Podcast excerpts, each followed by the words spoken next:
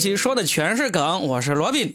今天呢，我们又请到了一位非常特别的朋友哈。首先呢，是大家念念，是大家心心念念的佳倩。我感觉他没有心心念念，因为根本就没记住你的名字。呃，他的粉丝占到百分之八十八点八八，我大概占到了百分之零点八八啊。啊，给我留了十一点二是吧？对，我们匀出来给你了，剩下那部分。大家好，我是佳倩啊。啊，然后刚才大家已经有听到那个非常有磁性的男中音，就是我们的新朋友，我们的海峰老师。大家好，我是海峰。哎哇，这个声音，其实呢，他对于这个 Robin 这个节目的粉丝来讲是新朋友，但事实上，我们海峰呢也是电台的主持人，嗯其实是我的同行，是这就我的。暴露了，我可以直接就暴露了，可以暴露吗？可以可可以嘛？没问题啊没问题裸奔吧哥，没关系。海峰老师是深圳是在哪个时段？晚间晚间跟佳倩是同一时段，其实我们是竞争对手了。对啊，那今天把海峰老师叫来呢，也是因为他跟佳倩是很多年的老朋友了。嗯，那既然这样子，我们就组成播客界最专业的一个阵容。就真的我在这个喜马拉雅啊，还有小宇宙、苹果播客上听了那么多播客，还真的没有找到过有两个专业电台主持人的播客，我们是第一家。啊，我们算是第一家哈，一个敢说，一个两两个敢信。两个敢接，不是呃这样这说着说着你自己就信了，你知不知道？有的时候就是这样，我跟你说，若饼的忽悠能力啊，你一定要相信。没关系，没关系，没关系，我信，我也信。我主要信自己。没关系，不管怎么忽悠，最终都是没有钱的，不用担心。好，那今天我们就不说那么多客套话，我们就直接开始来说一个我们最近都很想去讨论的一个话题。我们要说的就是这个刚刚发生的这个唐山机场路烧烤店九个流氓打几个女孩的那个事件，好消息就是这九个人都被抓住了，都被抓起来了。而且呢，女孩们现在也好像受伤情况还算是比较乐观。对，已经转入这个普通病房了。嗯，但是最终伤情属于什么重伤啊，还是轻伤啊，还是怎么还没有定，还没有定出来。那个要法医来做一个鉴定，对那个我们不敢乱说哈。对的，对的。那其实这个事情就不需要我们再重复的说出来，大家都知道了。我们想要说的，其实讨论一下这个事件，大家平时讨论都会讨论的很激烈的一个事件，就是说，如果那天晚上我们也在那个烧烤店，其实我们作为普通人来说该怎么做？一开始的时候，就这件事件刚爆出来，嗯几乎舆论是一边倒的，就是说为什么现场的，而且都是男人。不动声色的，依然该吃该喝，或者没有冲上前，反倒是女生们勇敢的 girl hyper girl。嗯所以一开始其实基本上都对当时旁观的这些，或者是那些男士们是谴责，对，充满了谴责和愤怒。说他们冷漠、怂，是吧？，对，嗯但是后来呢，慢慢的等那个情绪最高点过了之后呢，我觉得舆论还是恢复到了比较呃冷静和客观的一个状态，就是就像我现在的状态是吧？一直不说话。对，等着你的那个厉害的言论哈，就是大家开始恢复到冷静一点。其实这件事如果我在现场，因为我们指责别人是容易的，但如果带入到自己呢，你当时在现场，你是不是敢冲上去？然后你会怎么做呢？你是不闻不问，还是说仓皇逃跑，还是说你会拿起来报警，亦或者你会真的义无反顾的冲上去，不顾后果的又去阻拦？那你有没有想过后果啊？等等之类的呢？那我们今天就带入一下我们自己吧。嗯，而且其实今天也蛮有代表性的，我是一个女性嘛，嗯。然后你们又是两位男性，我们都可以从自己的角度来代入。要不海峰哥你先说？其实没有什么代表性，因为呃，像我们这种已经不太年轻的男性呢，好像考虑问题会更多一点点，会考虑更多的条件哈、我不知道这个二位知不知道这个战国的四公子，嗯呃，其中有一个叫信陵君的，他最做的最著名的一件事呢，就是窃符救赵。他当时就是呃有一个谋士给他出了一个主意啊，你偷你哥哥的这个虎符，然后调动军权去来解救赵国的这种危险。嗯然后他就依照了这个谋士的计谋去偷这个符了。之前他只是想带着自己的门客，因为你知道门客和军队是不一样的嘛。门客只有千千把人，而且他不是正规的军队的训练。他带着这帮人去解救赵国的话，跟这个呃秦国呃，来来打仗的话，那肯定是这个毫无疑问他会败掉。嗯，那如果他偷了他哥哥的这个军权，取得军队之后，再去和军队来对抗的话，他的胜算一定会很大。结果他真的是胜利了。嗯，那我为什么说这个故事呢？就是说，在现场的话，你如果没有这样的能力来解救的话，可能只能把你自己搭进去。嗯，比如说啊，另外一个不太恰当的比喻哈，就是说，呃，有人有人坠河了，你恰巧会一点游泳，哦，那你可狗以去救狗刨的那种，也行。水很深，嗯，那个人在二十米，而你闭气的这个可能性只能达到十五米，哦，你要不要跳下去义无反顾的去救，或者你找一个救生圈跳下去救？你要不要做这样的事情？你要先考虑一下。嗯，我是觉得，虽然海峰老师给我们提出了很多思考的方向，但他还是没有说他会怎么做。这就是哥不能油腻啊！我跟你说，这就是中年人的狡猾之处。你会怎么办？我继续吃还是跑？我在接到你们这个这个话题之后呢，我就想一下，如果我更年轻的话啊，我可能会马上就动手，因为我是北方人嘛，北方人可能会会很冲动，就起码是拉会做这样的这个动作，嗯，但是也会考量到对方是九个男人，然后是不是势单力薄了一点点？有八个人动了手，只有一个劝阻。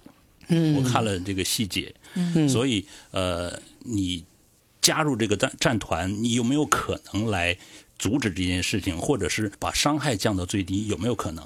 哇，但是好像容不得你想那么多哎。对对对对，一其实我们四分钟的时间。对我们现在其实呢也是有失偏颇的，因为我们现在是上帝视角嘛，对，就是已经看完了整个全程了，预知了以及预判了所有的结果了，我们才来讨论事后诸葛。诸葛亮对。但是这个，所以我们以后再遇到这种事，我们不是说一定针对这件事情，就比如说以后再遇到类似。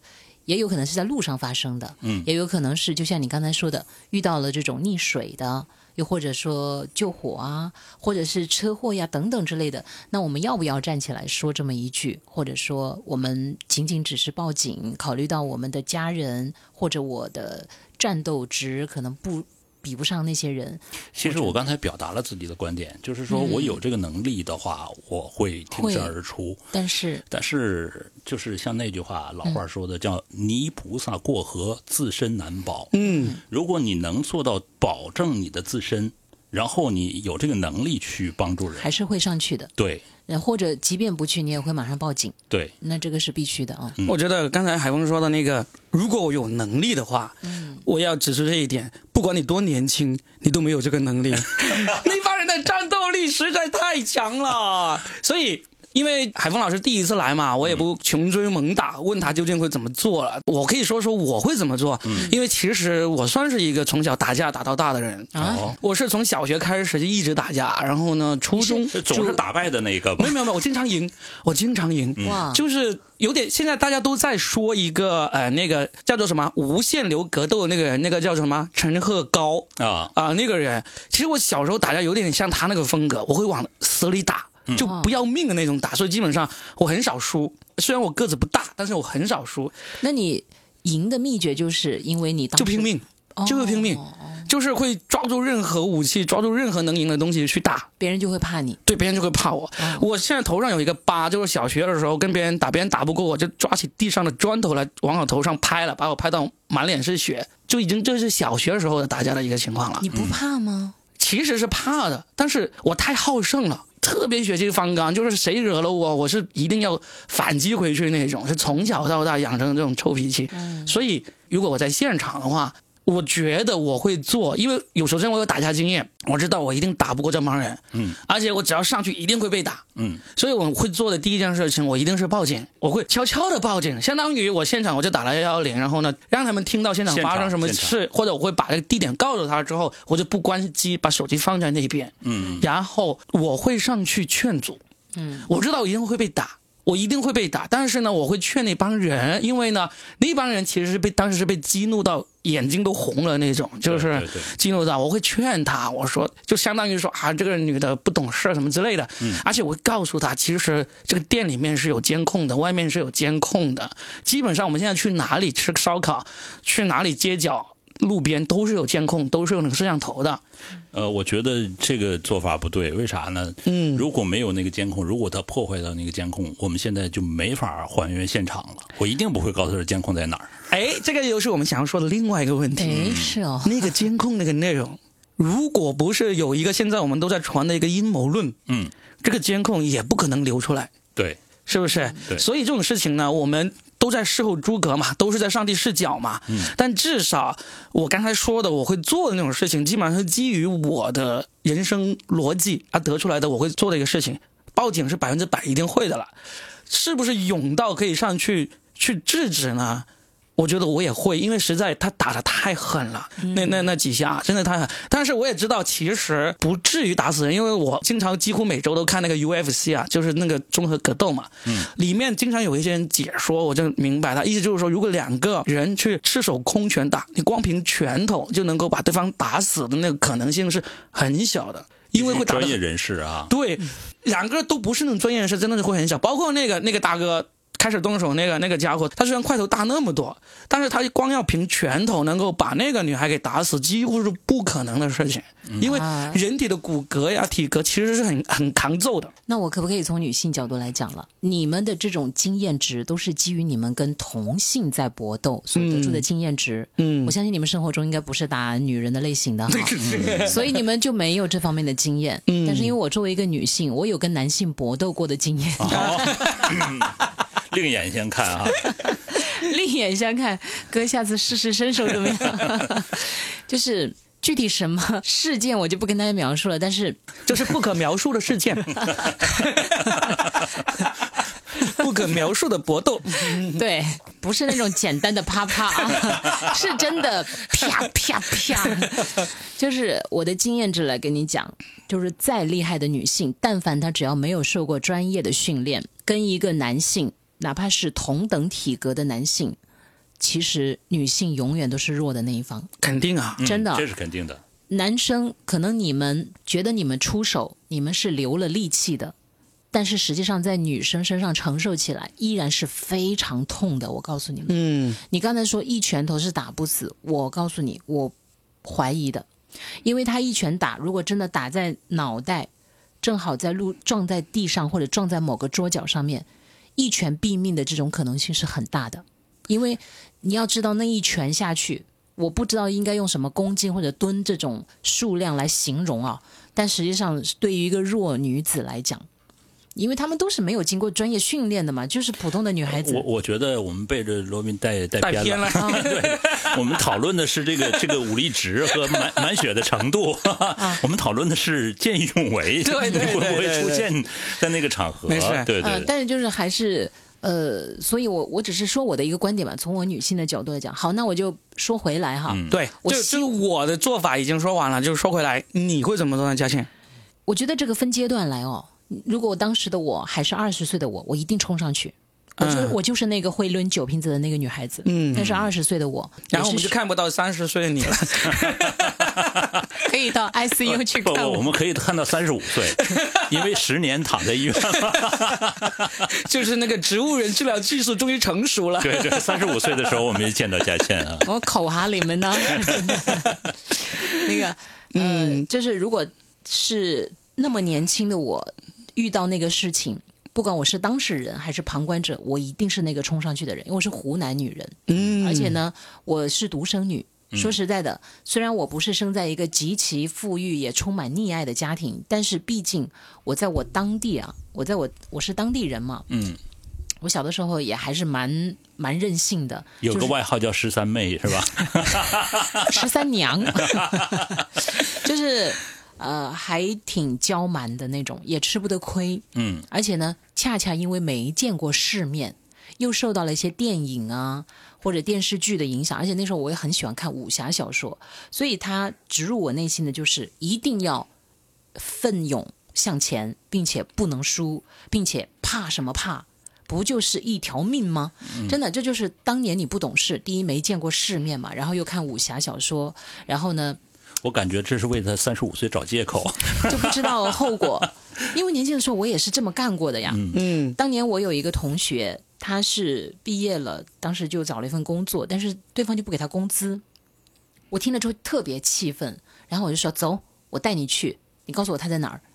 没见过世面就是这样嘛，所以棒球棒和那个什么都没有，没有赤手赤手空赤手拳空，拳啊。直接就去，而且因为我在我们当地算是长得比较高大的，我的个子在我们当地来讲算是女生里面偏高的你，在现在这个地方也很高大，所以我在我们当地都人家总觉得好像我像东北的哈，再加上嗓门大嘛，嗯，哇，那个语速又快是吧？这嘴皮子厉害，给人的感觉总还是有点气势的。所以我当时是一脚。就是敲门之后，对方在看说谁，我一脚就把那个门推开，然后接下来我就开始巴拉巴拉就跟对呃，方说，换一个词，一脚把他踹开。啊、踹开，啊，真是踹开。然后呢，精准，嗯，对，就帮他去讨工资。对方反正就是被我的气势给吓到了。然后还有一件事情，我有一个同学那时候跟监狱里的一个人谈恋爱，哇，果然是年轻，你看就干过这种事情。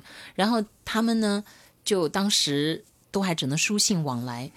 等到他们出狱的时候，中间的书信往来啊，包括他们要打电话，我还把我的大哥大借给他们呢。哦，你还有大哥大，厉害呀、哦！那时候有哎，不知道从哪里获得的，忘记了。然后我就给他们来那个对话。后来那个出来了，她的那个男朋友出来之后，她的兄弟们要为她接风洗尘。我这没见过世面的乡下女孩子啊，在那个饭桌上一堆的黑帮老大们，我真不知道，就是看小说啊，看那个电影都是这样的嘛。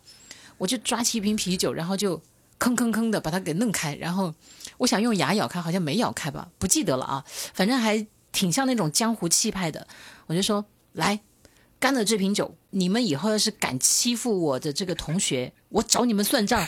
我的天哪，然后你就炫一个，是吧炫我是不懂的，但是真是一口喝完一瓶啤酒，一瓶啤酒，哇，在一帮黑。真的，一帮混社会的人面前，他们可能当时就看着我，就是觉得这个小姑娘班门弄斧。但是因为我有这个架势嘛，嗯然后不懂嘛，嗯嗯，无知者无畏，你知道吗？就不知道后果才会年少轻狂，这就是我当时的江湖义气。至少我是为我几个女同学，我是为他们出面的那一个人，因为他们都个子也不如我，然后平时讲话语速也没我快，嘴皮子没我利索，所以那是我年轻时候我遇到这种事情，我是一定会去的。好，跳到二零二二年六月，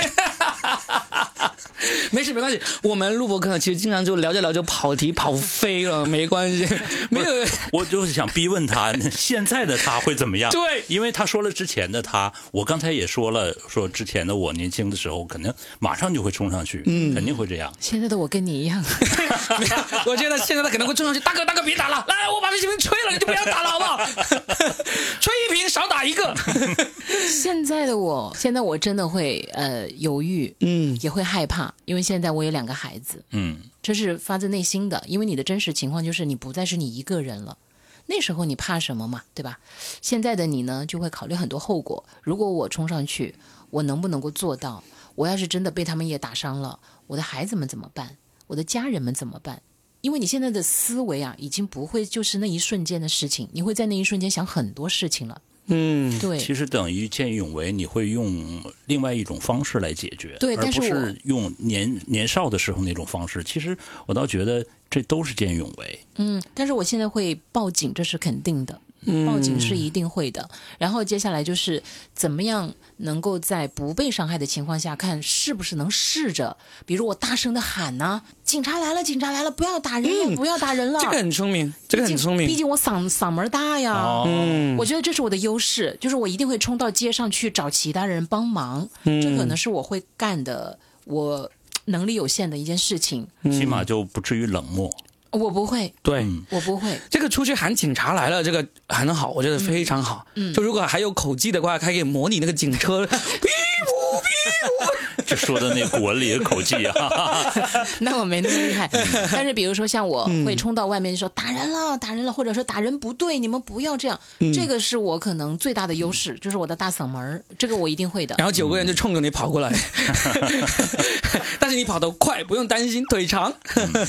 不过我我这种人是这样子的，就是实在不行我也会厮打的，一定会的。嗯，跑跑是很重要的。现在大家很多人总结出来就是要跑，但是你说，我觉得这个喊警察来了，把他们吸引过来，然后跑，这个其实是挺好的。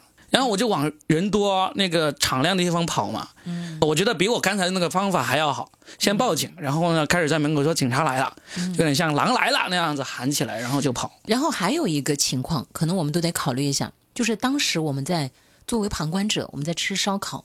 我们是和谁在一起？我发现这点其实是蛮重要的。对对对，因为当时有个黑衣女孩，她其实是很害怕，她想冲上去，但是被她男朋友抱住了，拦住了。你看，如果当时你是跟男性友人在一起吃，和一个女性友人在一起吃，你有可能又会有截然不同的反应。假如你跟我和海峰在吃呢？我觉得我们三个人应该会 会冲上去哦。就不是我们三个人一起在门口喊，声音会大一点，对呀对呀对呀，都是大嗓门。三重唱，我们还得要那个迅速谋划一下。哥，你干什么？哥，你干什么？然后 来不及，来不及，只有四分钟时间啊！没有，没有，整个过程才四分钟。我是说，当时能留给我们的时间可能就几秒钟的思考。嗯，然后我们要迅速得出结论，就是我们。怎么样？但是我相信我们三个人统一的就是一定都会报警，这个是肯定的。对，会有所动作。然后呢，就像你刚才说的，我一定会考虑你身边的各种条件，包括叫武力值。你旁边有个散打冠军，那就上呗，是吧？嗯，不用四分钟，三十秒就全撂倒了，对不对？关键是就是说你要呃评估一下你的能力所在，然后做出一个正确判断。其实这挺重要的。但是有的时候在那种紧急状态下，其实。人是慌乱的，对。啊，一慌乱之后，其实你都会做出可能你平时意想不到的动作，或者你变得更勇敢，或者你变得更怂，嗯，这是很难想象得到的。对，其实这个要说回到当年地震有个范跑跑啊，因为当时那个范跑跑。他不是跑了吗？嗯嗯，他作为一个老师，没有去挽救他的同学们、他的学生们，他就这么跑了。当时所有的人都在指责他。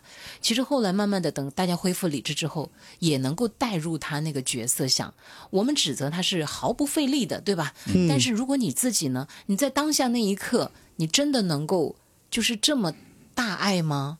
其实人。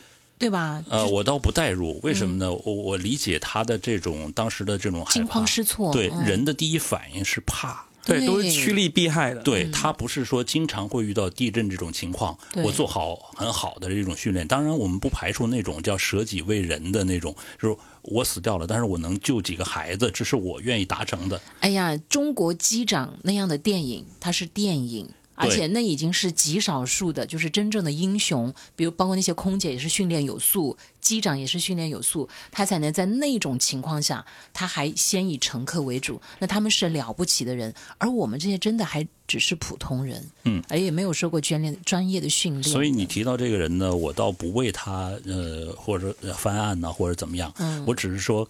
呃，人会有自己的第一反应，这种第一反应就是你的人性的最深处的东西。嗯，这个呢无可厚非，你做出什么样的反应，我倒觉得是很正常的事情。为什么人自保？嗯，你你被打的时候，第一时间你要要护头，对不对？除非你受过专业训练，你第一时间反击，用更快的速度去解决对方是可以的。但是第一反应，我们往往是。保护自己，对，这个太正常了。哎，说完这个事件之后，其实我们可以聊一聊我们自己以前有没有做过类似这种见义勇为啊，或者是制止罪恶的这样这样一件事情啊，分享一下。我刚才不是讲了两个了吗？对对对对对对。哎，我我最近还做了一件，嗯。这个还挺有意思的，就是我最近做的这个事情，还被我岳父嘲笑说我是我们家那条路下面的那个治安巡逻员。就是就有一天晚上我回家之后，因为我经常在办公室工作到呃十二点多才回家嘛。有一天我回家早了一点，大概是十点多我就回去了。回去之后到家楼下。我就去我们家那条路边的那个便利店去买酒，买啤酒。路边有一个那个小区，它那个小区其实就紧挨着这个马路边的。就这个小区跟马路边之间呢，有有一个下面有一条过道，还有一些灌木丛什么之类的。但是它离这个马路边大概只有五六米的那个距离。然后就有一对夫妻，他们就在二楼的阳台上吵架。我当时就拎着几瓶啤酒，就在那里看热闹，看他俩在吵。然后吵着吵着，里面有个老人出来了，就三个人在阳台上吵。然后那个男的很明显是喝了酒了，就吵得越来越生气，然后就抄起那个椅子。我当时以为他要往那个女的那个身上扔过去，但是他没有，他就抄起椅子、椅子桌子什么的都往楼下扔。啊，阳台上很多东西嘛，他扔着扔着，拿起来东西已经离那个女的已经越来越近了，我就觉得他下一步可能就会往那个女的身上去招呼了。他往楼下扔也不对呀，就是他一边骂一边生气嘛，我说啊，怎么少你妈，干什么就是说这种嘛，然后就往楼下扔嘛。这时候他就我就怕他往那个女的身上扔过去，我就开始呵斥他，我就说我说住手什么之类的，就我就一直说。我说，我当时想起来，我突然想到的点还挺有趣。我说你这是高空抛物，这是违法的，你知不知道？对呀。然后我就说砸到人了，什么不行就骂他。然后他楼上三楼的邻居也出来了，往下看。嗯。我就说三楼的人，你看着下二楼你们下面这个邻居往下扔东西啊，记住啊，是他扔啊，不要到时候警察来就赖你们头上了，什么之类。我说你们通知物管，就就那里吼吼。马上找了联盟。对，马上找联盟。然后呢，就很好笑，就。就那个男的已经口齿不清了，他就被我喝止住了，然后他就不知道怎么说。嗯，这时候那个老的那个男的就开始说我，他说你闭嘴，别别别别别，就就话语不清，进一步把我给惹怒了。我说你才闭嘴，我说话你都说不清楚，你闭嘴吧。我说你们一家人这样欺负一个女的算什么？然后就，所以你。吵架的时候，你要选择对象，不要找主持人呐、脱口秀演员啊、相声演员呐，是吧？歌手就罢了，歌手因为他唱一首歌了，那不够原谅不够。他万一给你唱忐忑。对，然后就一直骂到他们一家三口，然后就进去把门给关上了。就是没办法，因为我见过很多这种家暴的案例，有时候外人其实是帮不了的。就是如果被家暴，弱势的那一方你自己不主动的奋起反击的话，其实有时候他们甚至会一致对外来骂你这个多管闲事的外人。其实那你的目的也达到了，为什么呢？你就转嫁了矛盾嘛。对，他一致对外之后，他其实那个矛盾，然后反而他们内部团结了。对，一转身是吧？一瓶啤酒打开，是吧？深藏功与名，走了。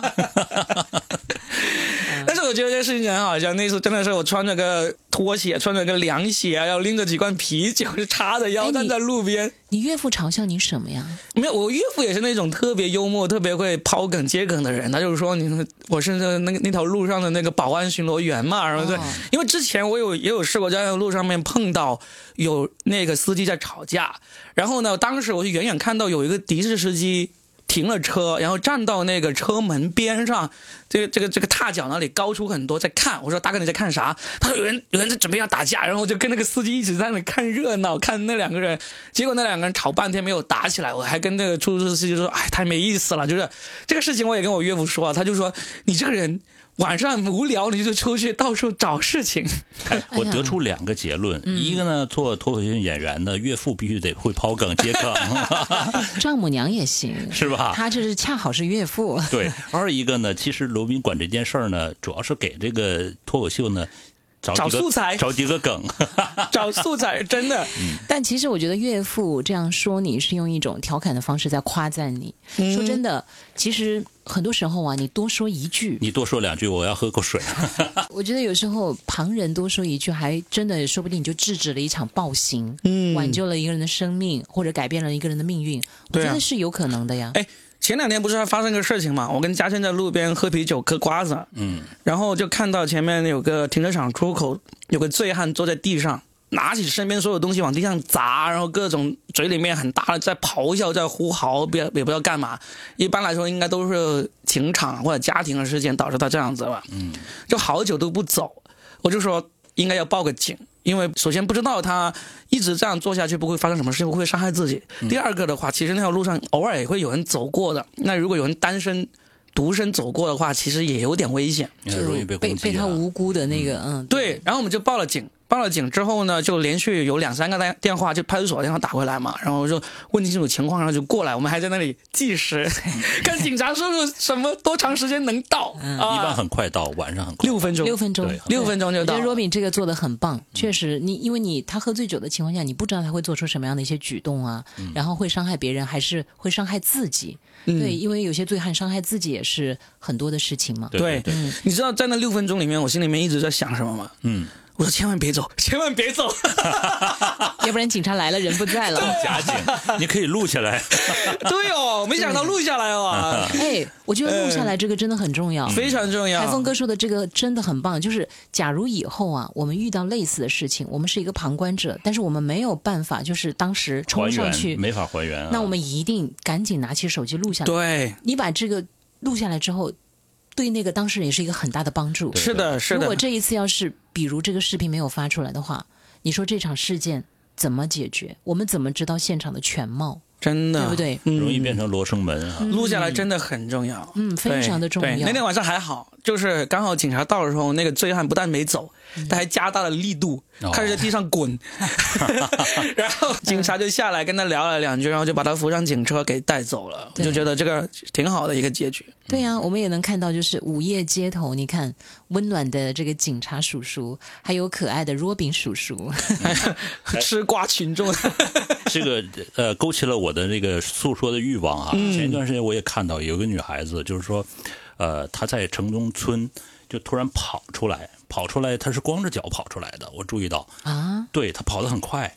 然后呢，我我不知道他干什么，他边跑边喊，嘴里就是喊不清，因为深圳太多各地的人了，他的方言我就听不清楚。嗯，然后他跑出来，那旁边的保安也没管，然后他就跑到这个街口，他的衣裳是呃，睡衣。睡衣，对那说不定是被打架呀。那不是不是不是，呃，他没有那么急，但是他跑出来呢，就是嘴里在喊什么喊什么，然后跑到这个街口的时候，他就在张望，还好有一个出租车的司机，他正好是空车，他就把窗户摇下来，他就问那个女孩要不要坐车？不是坐车，就是可能问他情况是什么样子，哦，然后我就在旁边看了一会儿，因为我也听不清楚嘛。我我我又不好围上去，一个单身的女孩子是吧？另外我我这么魁梧是吧？然后呃那个呃司机呢就跟他聊了一会儿，我一看那女孩子慢慢就平静下来了。哇，那那很温暖，那个的哥很棒啊。对对对对，然后我我看差不多了，就是热闹看差不多了，我就走了。嗯嗯，我不知道结果是什么，但是我就觉得他肯定是一个紧急的状况。你想想，他穿着睡衣，然后光着脚跑出来的，嗯啊，我都不知道他脚扎伤了没有。嗯，那一定是一个比较特殊的情况，对对要不然的话，女孩子出门呐、那厦门倒个垃圾都得要化妆一下，武装一下自己的呢。哎真的，不过真的当时应该是拿手机录下来的。我发现大家要养成这个习惯，对很重要。就在前两天，哈尔滨那个钓鱼钓鱼执法那个事件，你们知道不？啊，知道知道，那个很好玩，那个事件就有一个网约车司机，哈尔滨的，然后就接了一个喝醉了酒的乘客。嗯，这个乘客上了车呢，过了一会儿，他就准备拿出烟，准备要抽烟。我要抽烟，这不能抽烟，你要抽到外面去抽。为什么不让我抽？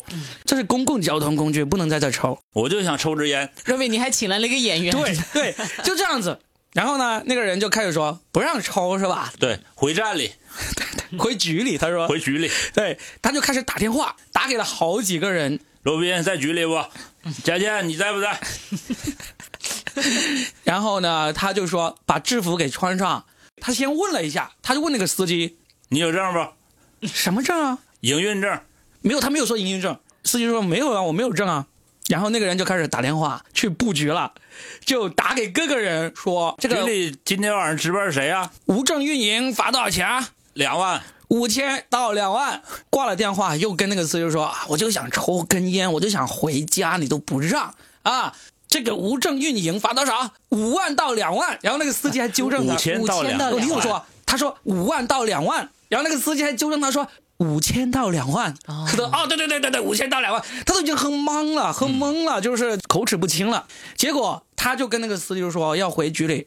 那个司机就说：“那你自己改地址。”他就真的在那个软件上改了地址，然后就开到了一个小区门口。嗯，司机到了小区门口之后还陪他等，来了两个人，一个是穿着制服的，一个是没穿制服，那两个人都挂着那个工牌。嗯，然后司机也叫了一个朋友过来，总共是五个人，除了那个那个那个喝醉酒那个之外，四个人每个人手上都拿着那个手机，对，互相拍，互相记录。，就是那个。闪光灯都是常亮的，然后呢都在拍那个视频，拍对方。啊然后那个司机这时候就占据主动了，就说你俩是那个执法人员是吧？好，你穿的制服，我看一下你的那个证件。然后这位没有穿制服，那你证件我谁知道你是谁啊？你没有穿制服。然后呢，就另外那个司机的朋友也在也在拍，那个穿制服那个呢就开始就检查这个车子有没有情况，检查这个司机的那个后尾箱，最后检查到说要把你的这个运营证什么都拿出来，拿出来这司机就给出来了，一看所有的证件都齐全，嗯，那个喝醉酒那个人就开始懵了，他说啊。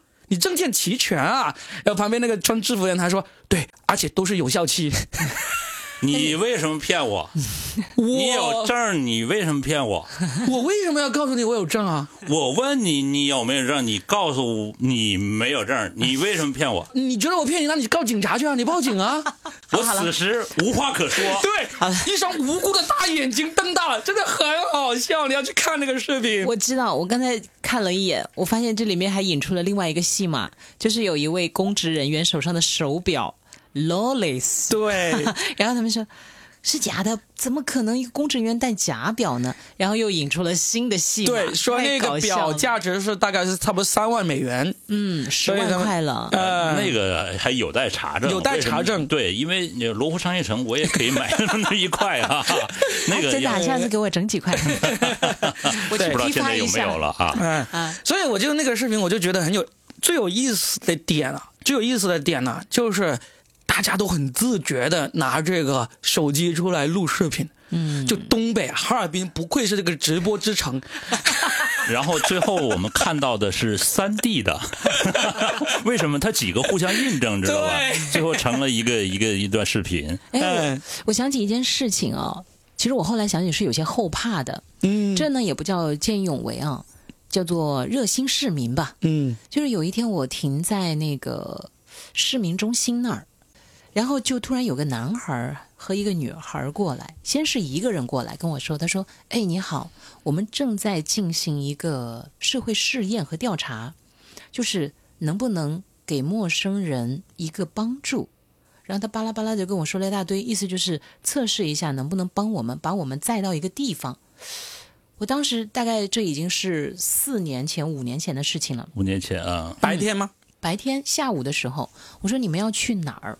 他说：“我们要去的是，就在这个 CBD 这边，投资大厦这边，其实就转过来没有很近，嗯，就五分钟的路程。我就想了一下，我就觉得五分钟没什么，然后我又觉得就再一下嘛，没什么的。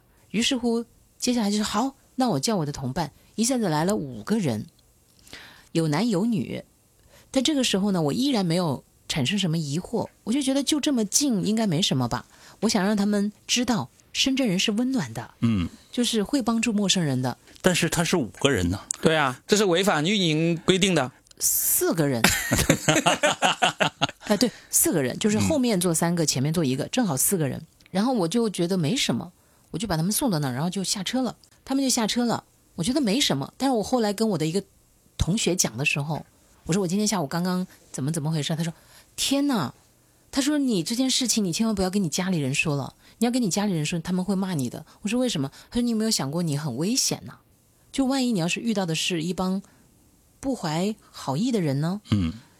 假如那个男生在后面真的，他们四他们四个人是认识的，而你就是一个陌生的。万一那个后面的人，因为他也有开车的经验，他说，比如那个坐在你后座的人一把在你脖子上那个一下，你是连呼叫的那个能力和空间和时间都没有的呀。你想过这个没有？我说我没有想过，这个算。怎么？你们怎么评价这件事情呢？算傻呀，因为是这样子，如果你是为了帮助别人，他是真的有需要被帮助，对不对？嗯。但是他是所谓的做什么实验，老实说，我觉得没什么好帮助的。你这个实验失败也是那个实验的其中一个过一个结果，有道理，对不对？哦。就是不应该帮这种实验的话，除非你真的是有很多证据证明这是一个。很正经的一个实验，他好像当时还拿了一些资料给我看，有拿的。呃，一般这个不拿资料哈，就像我们做，我不太记得了，做这个行业很多年前了，嗯。远处都有这种摄像头，就类似广州不有这样的节目吗？是不是？他能不能帮助你？然后他很很远的一个长焦摄像头来拍摄。哦，对。但那种这种帮助好像没有类似的，你这种所谓的要要坐上你的车，然后来。都是比如说这个有很多体力活啊，老年人过马路啊，等等等等，就是最基本的这种帮助。这是社会实验的一部分，但我那个不太属于是吧？你们听着有点可疑。对，挺可疑的。但是我的意思就是说嘛，就是如果我在三更半夜在荒郊野外看到一个孤身的人，其实我愿意帮他，因为我知道他很有可能需要帮忙。但是这种光天化日之下，你又是做所谓的这种实验。老实说，我就为你这个失败增加一个一个数据呗，有什么所谓？但是，就像你所说的，你的家人的那种反应，就是你那个朋友给你的反应，就是很对的。他一上车，后面那个人把你脖子一勒，然后把你车给劫走了，也不奇怪啊。姐姐你开的是豪车啊，对不对？没有，但是当时要透露一下品牌吗？他早就透露过了。但当时我真的是没有想那么多的，可能那时候就社会经验比较浅一点吧。但我确实做过一件，哎，我觉得可以夸耀一下的事情，呃，就是山竹那一年，你们还记得吗？啊，记得，记嗯得。哇，那一年简直整个城市就是遭遇了一次大洗劫，对不对？对我印象特别深刻，那时候我在上海，嗯完全没有遭遇。这是梗吗？对，这是他的梗。这样，罗宾，我这个手机里录了山竹来的时候的风声，我一会儿给你补个课。但是当时真的是满目疮痍啊，嗯树边很多，呃，路边很多那种大树全倒了。我记得当时是往那个世界之窗去的那一条路，几乎没有办法开车。为什么我印印象那么深刻呢？我当时是从台里出来之后，有个同事要我去接他，在罗湖城，罗在在大剧院那个地方要我去接，我说好。但我刚开出来，就在我即将要转入那个新呃，在那个滨河大道的时候，就有两个中年男人就说：“哎，可不可以载我们一下？”他们推着两个箱子，然后我说：“啊，你们要去哪里？”他说要去白石洲。嗯然后我就说我说那好啊，然后我就载了他们。我真的什么都没有想哦，因为在当时路边真的全是那个树横的那个，完全搭不到车，你知道吗？没有的士，没有社会车，呃，就只有社会车辆，的士没有了，公交车也停止运营了。然后我就说好，但是我说我只能载你们到，我我当时是啊、我说行，来上车。但是走着走着呢，我就发现到了那个呃益田假日广场，再往前就去不了了。嗯，就前面几乎是路没有办法通行了。然后我就说那没办法，只能够把你们放到这儿了。那你离白石洲已经很近了。对，我不知道白石洲具体在哪儿，但是我说我就没办法去了。他说没关系，然后他们就下去了。两个中年男人，应该是好像是河南那边的口音。嗯，那我也没有害怕呀，然后我就我就没想那么多，然后就绕回来，绕回来之后呢，后来到那个大剧院载了我那个同事，结果他在那公交站台那里等我，因为他要过来上节目，然后他公交站台又有两个人，嗯。他们说能不能载我们一程，回不了家了，等了好久了，没有公交车过来，我说好，一起上来，他们要去的是明治，然后哇，然后同事的这个节目就耽误了，是吧？没有，我把同事送到台里之后，我就把那两个人送到明治，送到明治那，好远的哇，好棒啊你！即便在明治的时候呢，我是到那个梅林那里有个桥，那有个转弯那个地方，我就在路边又看到一个大叔，那个水啊，应该当时就是到大腿那里了。他一个人在那个地方走，我自己把车停下，我说大哥你要去哪里？因为我看他走的方向是往前面走，他说要去哪哪哪，我说来上车吧。大概我是把他送到了那个坂田那儿，哦，这个真的是很棒啊！顺路顺路，哎，这件事我都没有讲过耶，对呀、非常棒啊！第一次在公开场合讲。哇哦，给你一朵小红花。真的都过去好几年了。嗯但是你看，同样都是送人，但是这件事就是两件事，其实我都没怎么害怕。嗯，但是之前那件事可能是有点后怕，但这个事情我就觉得也算是尽了我的一份绵薄之力吧。其实你在做每件事儿的时候，你能感受到那个人的这种这种气场。气场嗯。会不会是真心的需要你来帮助？嗯。然后他的这种状况也可能看出来，因为有些人确实是很狼狈的，嗯，对，那就是那种求助的心情，你是能看出来，因为我们每个人都有这样的经历，每个人都可能遇到那非常尴尬的事情。所以我也为自己说一下，就是第一个例子，当时那个小哥哥他跟我来讲的时候，我其实能感觉到他的真诚啊，嗯不觉得他像个坏人，嗯，我还是有自己的判断力的嘛。对，只是他后来说一下子来后面那几个同伴，我没想到，嗯就他跟你一开始也没有说清楚，没有，他只是说对了。对，这就是我后来有一点点惊讶的地方。但是我一想，就这么近嘛，大概就几分钟，我就没想那么多了。嗯，但我不是这么傻的人哈。嗯 嗯，对，这个是看是看不出来，你都忘了刚才我的第一句的评价是吧？啊，我我也说了一下，来来来，你们都说一说，平常也有过这样的事情，见义勇为的事儿。还有吧，我我其实很久以前，我我发现我其实都算是那种报警专业户了。我现在能够想起来，我第一次打幺幺零报警已经是二零零二年的时候，嗯，就是我当时刚毕业两年，在那个嘉宾路、嘉宾路和那个人民路的那个那个交界那个地方，就是碰到两伙人在打架，嗯，就其中有一个人拿那个 U 型锁就把对方的头给砸了，哇，那个血呢就看到他飘这样飙出来，所以我就我当时站在马路对面，我就打电话去报警。太可怕了。，对，我就报了警之后，因为那个人倒在地上，然后打他人就走了，就报警。很快警察就来了，没有，我没有看到警察来，就是我报完警之后，警察说很快到，因为旁边就有派出所，他就派人来。然后后来过了半小时，警察还打电话给我，问我是不是伤者的那个亲属，我说不是，我是路边看到报了警的。他说啊，谢谢你是见义勇为。他说那个人已经在医院里面没什么大事情，就包扎好了，就告诉你一下。我说啊，好好好，这真的是第一次，就是报警去去制止这些这些事情，去帮助别人。嗯，然后后来还有一次，我也试过，在上海，在上海呢，就是在就最繁华的那个南京西路那个路口那里，就看到有一个男的跟两个女的一直产生口角，一直在骂，就是那个男的和女的互相骂骂骂，就一边走路一边骂。我当时就站在他们身后。就我也听不太清楚他们骂的是什么，就，但是呢，那个男的明显看起来好像精神不算是太正常的那种。然后后来就绿灯就亮了嘛，我们就走过马路，走到马路对面的时候，那个男的就忽然就被惹火了，就在路边去找石头。这时候我就喝止，因为一直跟着嘛，我就说你不要动手啊，就是什么什么警察就在旁边什么的，叫喝喝止他，然后就就喝止他的过程中，两个女的就走掉了。我就觉得还行吧，反正喝着我自己也没有损失，我也赶紧走掉。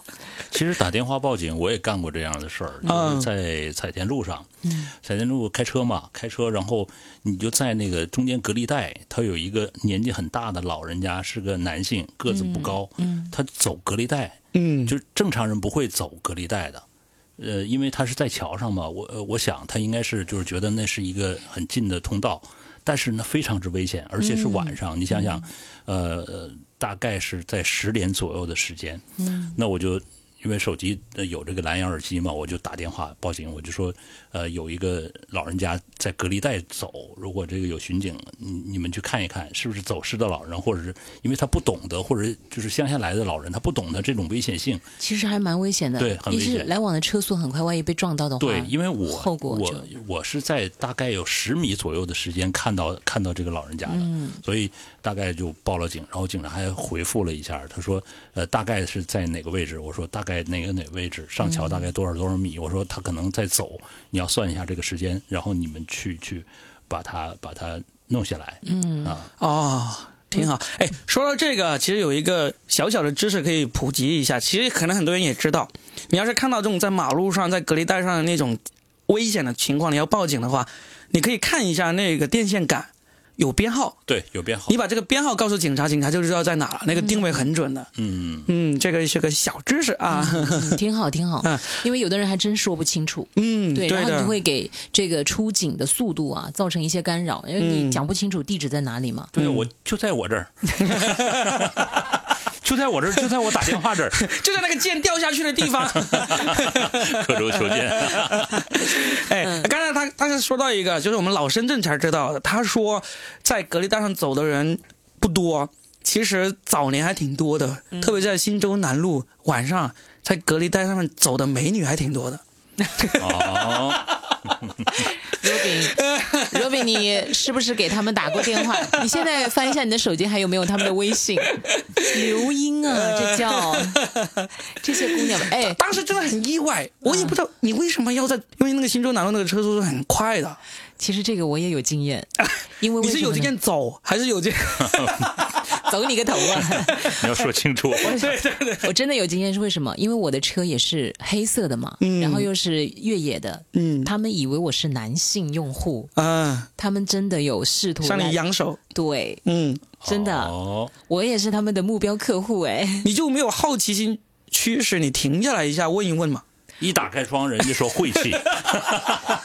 我我最开始都说不知道，我还特意发了个朋友圈，因为我每天晚上都能看到有女孩子在那拦车，嗯我就说最近啊，这个晚上的时候，这个路老有女孩子在那拦车，不知道是真的还是假的，大家 注意一下。报警了是吧？我没有报警哎，但是我就有发朋友圈，呃被人嘲笑，绝对被人嘲笑。但是这个我是有经验，我还经常碰到，就老电视台那边有个荷花市场。嗯，荷花市场，我也这种上晚班的人，真的大半夜总是成为他们的目标客户我。可以说我不知道吗？我不屑跟你们谈论这种话题。哎，我我可以谈论，就是他们向你打招呼吗？对他们试图要拦我的车，以为我是目标客户。哦哦哦，对，不是，嗯而且我目睹过好几起这种交易，就是我在后面，然后就会看到前面的车停下来跟他们交谈，嗯，谈着谈着很快就上车了，也有谈着谈着呢就把车门关了，把车窗摇下来就走了的那种。嗯，哎呀，大家是不是不知道我们这是深圳的？对，就当年，哎呀，荷花市场、黄贝岭、沙头、沙尾、沙嘴、水围，但是现在已经没有了吧？现在都是手机交易了吧？这个现在现在治安很好，我们是不是偏题了？没有，我们就经常这样偏题的，反正就尽量往这个轻松话题那边去靠一下嘛，我们消解一下沉重，嗯，对吧？对，然后呢，也获得一些小知识啊，例如新州南路这些啊，当年哎，已经是前日黄花了，都不是昨日。真的是真的是，但是说真的啊，我们又讲回到一个严肃的话题，就是即便这个女孩是从事特殊职业，嗯，但凡只要她不愿意，男性也不可以勉强她。啊一旦勉强，那也是犯罪，那肯定啊，必须的。因为现在在网上有很多非常乌烟瘴气的留言，就是动不动就指责这个指责那个，而且现在搞男女对立啊，搞得非常厉害。嗯，键盘侠们说话好像真的不用负责任，但是真的，键盘侠们一定要记住啊，说话是要负责任的，因为现在不是可以显示那个 IP 地址了吗？嗯，然后显示这个是为了什么呢？其实就是为了让大家发言的时候、写评论的时候、骂人的时候，一定要留点口德，对，不要随乱，呃，不要随便胡乱的就发表一些根本就没有任何来由的，也没有任何的根据的。以及这样去谩骂人家有来由啊，我在网上看的呀，就，这样是真的我好朋友佳倩转给我的。呃，我是佳倩，这是海峰转给我的。海峰说这是 Robin 转给我的。Robin 说这是佳倩转给我的，莫比乌斯环。对啊，对啊，卷起来了，所以的话，就是真的，就是我们一定要懂得尊重别人。嗯，首先，第一，那种大恶人，我就希望这一次啊，不管那些女孩子伤是怎么样，他们给我判个十年，好不好？嗯。给我判个十年，呃至少。我我倒看了罗翔的一篇文章，就是说他还是从法律人的角度来谈这件事情。呃，我我们当然觉得愤怒啊，但是愤怒是愤怒，法律是法律，法律会依照这个呃，它有一个标准来制定这个。有些人说这样的人就该枪毙，我觉得这样其实也是键盘侠，为什么呢？因为你如果没有一个大家都遵守的一个规矩，就是说我们现在的法律或者道德的这种这种衡量的标准，如果没有这个的话，那岂不就要乱了，对不对？是你倒是过瘾了，对不对？但是实际上这是乱的，嗯啊，对，包括像这一次，后来那个烧烤店的老板娘出来说话了，她被网暴了。嗯，她的烧烤店很多人都专门去骂她呀。对呃，还有扔扔石头啊，给你送个菊花之类的，哎送菊花啊，其实这个就让人还是觉得就很不成熟，而且呢也很幼稚，而且甚至也是犯法嘛，嗯对不对？那老板娘都出来说了，她说其实我一个六十多岁的人了，我能怎么办呢？包括很多人不是说他之前跟那帮人还在一起有吃喝吗，或者聊天吗？嗯就怀疑说他们是有关系的嘛，这个留给警察来调查。但是事实上，作为一个老板跟顾客去喝个酒说个话，这不是挺正常的事情吗？太正常不过了。人家为了生意好，客人来了是吧？呃不管他是熟客还是生客，不管他是吓人的客人还是那种平常的客人，聊个天说个话，你这就拿这个来攻击人家，这这太不应该了。来的都是客，在没有发生这件事儿之前，他们都是我的好客人。对但如果发生这件事儿以后，无论他们十年后再来还是怎么样，就是说他已经呃就不是我的一个目标客户了，对不对？哥呀，你十年后再来，我就先给他关十年嘛，不是你说的吗？关十年，十年之后还记得把那天晚上没有买的单给买一下。对，老板娘都说说他们都没有结账就走了，所以做生意真不容易，真的是不容易，特别是疫情之后做餐饮的特别难，对。所以大家真的在这个警方定论出来之前，真的不要随意去攻击别人，真的是不容易。因为你真不知道你说的哪句话会给人造成一个灭顶之灾，成为他最后那根绳索断掉的那一处。你说到这个就是不经意的一句话啊，其实做节目的时候，我就曾经接过一电话，那个电话别人都说：“哎呀，你很没意思的一个电话，你为什么要接那么久呢？”呃，很简单一个事儿，有一个女性啊，她应该是大概呃就中年人了，然后他他说他捡到一张身份证，捡到身份证呢，然后他看了那个身份证的地址，然后又看了这个其他的信息，他就在想，他说这个身份证那个人一定会很着急，为什么？因为现在是疫情期间，你到处可能都要出示身份证或者用刷身份证的这种形式来来通行嘛。他就说，嗯，我要找一个找一个很好的办法，把这个身份证很快的就送还这个人。嗯，但是他说，呃，他想了第一个方法就是按照身份证的地址。寄回快递到那个那个人的原住址，但是在我们北方很远的地方，然后他想这样不合适，那怎么办呢？好吧，找派出所，然后找派出所呢，他就呃有当时的警员，不是警员是辅警，就是来记录这件事情。他就跟他说我在哪儿哪儿哪儿捡到这个，然后他就反复问人家，呃，你们会不会把他很快的找到？因为他他很着急，这个人一定会很着急。他很善良啊。对，这件事他是他第一次做，所以呢，大概他讲了十五分钟，就这点小情节，结果听的人就疯了。他说这么点事儿，你们讲了十五分钟，好没营养啊。然后我其实当时我就心里很很不痛快。我说：“我说，其实他第一次做这样的事情，是一个好事情。然后他没有经验，他可能寻求一个更好的方式，然后来解决这件事情。他出于一个非常好的心，他只不过只不过是很紧张，然后又很兴奋，做了这样的事情。然后我就问了他，我说你有没有遇到相同的情况？然后呃，你丢了东西没有捡回来？他说。”我没有捡回来，没有没有人给我给我送送回来，我丢过东西，所以说我说那你就理解了丢东西人的心情，所以你现在采用这种方式来解决这个问题。他说那好，那我我我再找一下那个派出所的电话。我当时紧张没留派出所的电话，我去找他们分局，我再找你电话，然后我要敲定这个事情，一定要把这个身份证送回到那个人的手上。我们就需要这样的人，对，是不是？其实你丢一个身份证，你别看事小，事是非常麻烦的，而且很多人还会利用捡到的身份证去什么借贷呀，给你去搞很多泄露信息啊。关键是什么呢？他用你身份证去核酸，你知道吧？还用你的身份证去登记住店呢，对吧？住店倒是小事，核酸你受不了，你知道吧？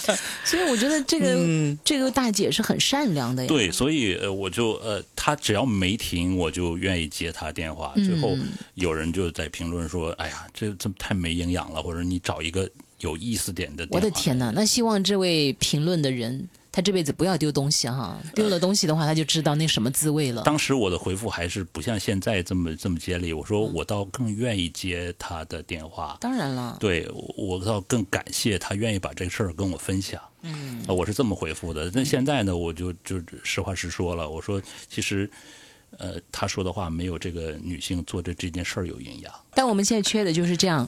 愿意为他人的事情去忙活的人，因为现在大多数人都把更多的关注点只放在自己身上。我们都很匆忙，我们都很焦虑，我们都很自爱。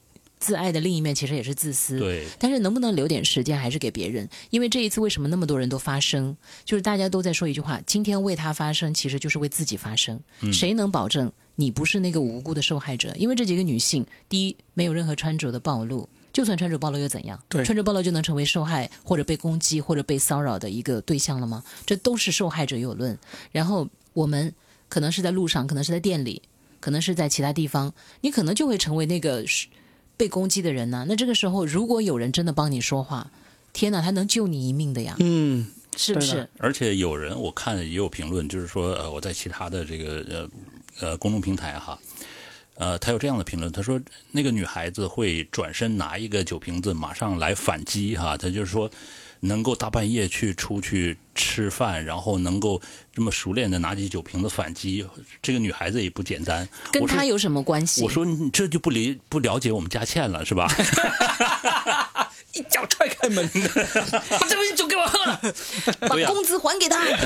你看，就是我这么好的同事，其实他在某些时候他会变身成 super woman，对不对？美少女战士，太阳赐我力量，代表酒神消灭你。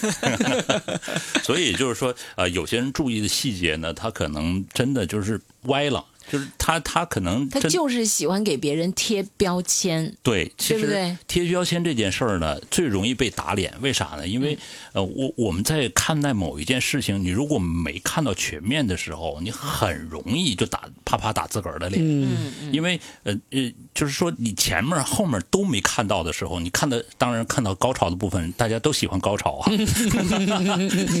但是你们怎么动不动就开车？不是我没有开车啊，但是你想想，你高潮你得有前面的部分，然后也得后面的部分，你不可能就断章取义只有那一部分，对吧？对，其实我后来还想讲一个，可能也许我这个不一定全对哈，因为后来网上就得出了一张图的结论，就说接下来大家远离这一类型的人，哦，就比如说穿什么衣服、哎。什么裤子、穿那个 Boy London 的那个服装，然后头、啊。头型是那个，板寸，说什么劳改头，他们说是那个还有单链子金，链子，拿手包，哎，啊。穿一个什么，穿豆豆鞋，豆豆鞋。还有那个浅色的这个短裤，嗯，一一定是紧身露露半截儿肚皮。对对对，我觉得这个也是不对的。嗯。我们要做到平权，就是你不能也就把这一类型的人全部归为这个坏啊，人。我不太同意你这个观点啊，啊他们我倒觉得就是对吗我倒是觉得他有点娱乐精神，你知道吧？就是说，我觉得是调侃，因为有些时候就好多就北方人会愿意那么穿，这是一类人的穿着。对呀，但是并不是所有人都是这种。你等于攻击人的品味，你知道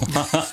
而且那个品牌也出来说，他说我知道我们土，但土潮也是潮啊，哦，最后就大家能够笑看这件事情倒是好。我不是针对你说的，就是比如他讲说那个女孩子有这种行为模式啊，或者怎么样，她就怎么怎么样，这跟她是什么样的人没有关系。对，你为什么要去伤害她？为什么要去骚扰她？偷换了一个概念。对对对，嗯这个都是在模糊，在在就像你说的，就是偷换概念。嗯就把这个重点给搞歪了。对呀、嗯重点就是不管我怎么样，你也不能来骚扰我。对，我们都有免于恐惧的这个权利。对呀、嗯，呃，呃不管我们是普通人，还是有名气的人，或者是男人还是女人，都都应该就受到一个平等的一个对待，这才是真正的我们的法治社会，是不是？对的，对的。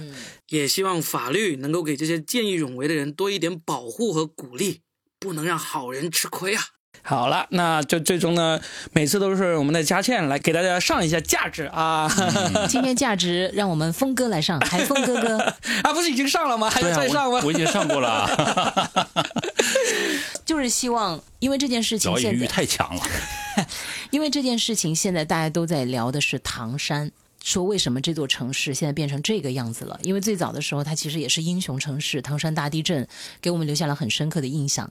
包括还有一部电影叫《唐山大兄》，嗯，就是当年李李小龙演的，这个都是一种调侃来的哈。就是这座城市接下来可能要花无数的力气，数年都会让人对它产生一个极其恶劣的一个形象和印象。嗯，我我忽然想起来啊，其实我们看到的时候，它只是一个。只是一个小一面一个小面儿，就是我虽然我们的说要冰山一角啊，或者是要窥豹一斑，有的时候窥豹一斑，你你把那个那个孔打大，看了它竟然是只猫，有可能不是那只豹子。嗯，所以你如果把这一件事情发大到整个唐山，甚至就是说那个是不公平的。对那个地区是不公平的，因为现在资讯发达了，每件事儿我们大家都可以在我们的目光下来呃来审视，然后来评判。嗯其实这个呢，如果把它变成一个地方性的东西，我倒觉得没必要那么对，它只是一小部分。它确实暴露出来，就是后来不是有很多人都实名举报、实名举报，但其实这种或者说黑恶势力每个地方都有，但同样每个地方也都有善良的人。你看那个冲上去想要帮助的小姐姐，那个会去呃挡帮那个受害女子去挡的那个呃人，包括还有。其实后来也晒出图，警察是接到了好几起报警电话的。嗯，都是这些也都是善良的人、正义的人，所以我们不要轻易的，就是给一座城市，呃，就给他这么盖棺定论了。我们应该要甚至对这几个人肃然起敬，正因为他们揭开了这一面，才使得接下来第一，唐山确实它暴露了很大的问题，但是接下来严打、严惩、严治。然后其他的城市迅速也会对这些事情重视起来，所以这几个人其实是就是这几个受害的小姐姐，她们真的是用她们的血和泪，其实为我们其他所有的人都竖起了一道法治的围墙，一道保护墙。他们了不起啊！真的，我们应该要感谢他们，要不然很多问题还没办法暴露出来呢。对不对？嗯嗯，这价值上的可以吧？对，这个价值上的可以、啊，上的可以，嗯，我们就对这个事件保持密切的关注。嗯相信警方会给我们一个心安的这个答案的，我觉得。嗯，还有就是在能出声的时候尽量出声，能出手的时候，在保证自己能力所及的情况下，能出手也尽量出手帮一把自己。为啥不用那歌曲来安定呢？该出手时就出手啊！红红火火闯九州啊！嘿 呦嘿呦，嘿嘿儿呦！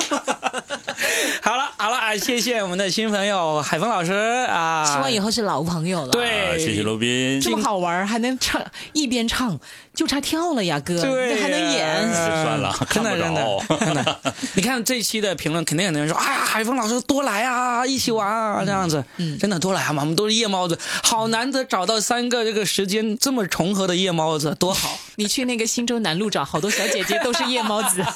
跟你拜拜吧，好，拜拜，我们下期再聊，嗯，拜拜。大河向东流啊，天上的星星参北斗啊。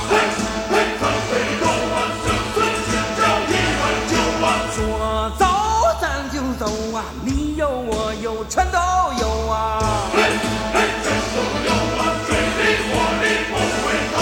路见不平一声吼啊，该出手时就出手啊，风风火火闯九州啊。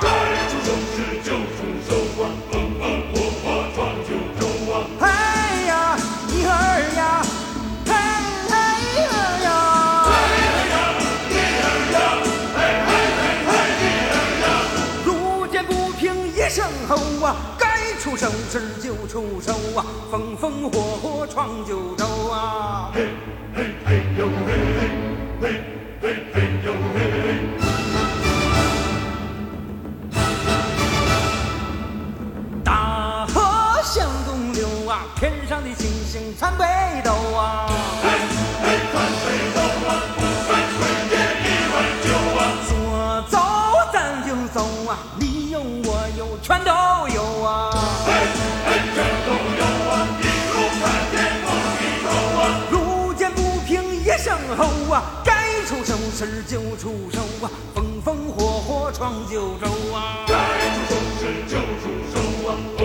火火闯九州啊。嘿呀，一儿呀，嘿嘿儿呀，